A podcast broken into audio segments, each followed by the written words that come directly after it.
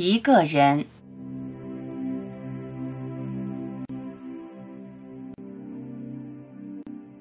一个人总会有些孤单，有些寂寞，有些无聊，有些无助，有些惶恐，有些无依无靠。无论一个人多坚强、多独立、多有力量，只要你在这个世上作为一个人而存在，就是脆弱的。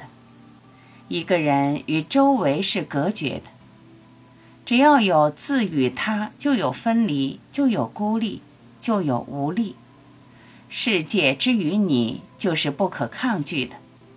人的一生都在挣扎，任何外在的力量都可以影响你、制约你、摧毁你。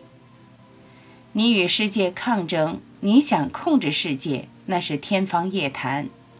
你置于世界，就像一滴水置于大海，离开海洋的水滴瞬间蒸发消散。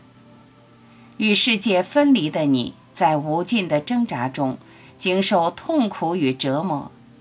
人定胜天只是臆想，只要有人的自我意识，怎么可能胜天？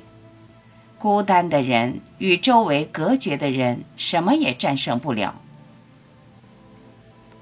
好在人的自我意识只是一个幻觉，幻觉让你受苦，并非你真的在受苦。谢天谢地，真相是，你与天与地与世界浑然一体，你与周遭从未分离。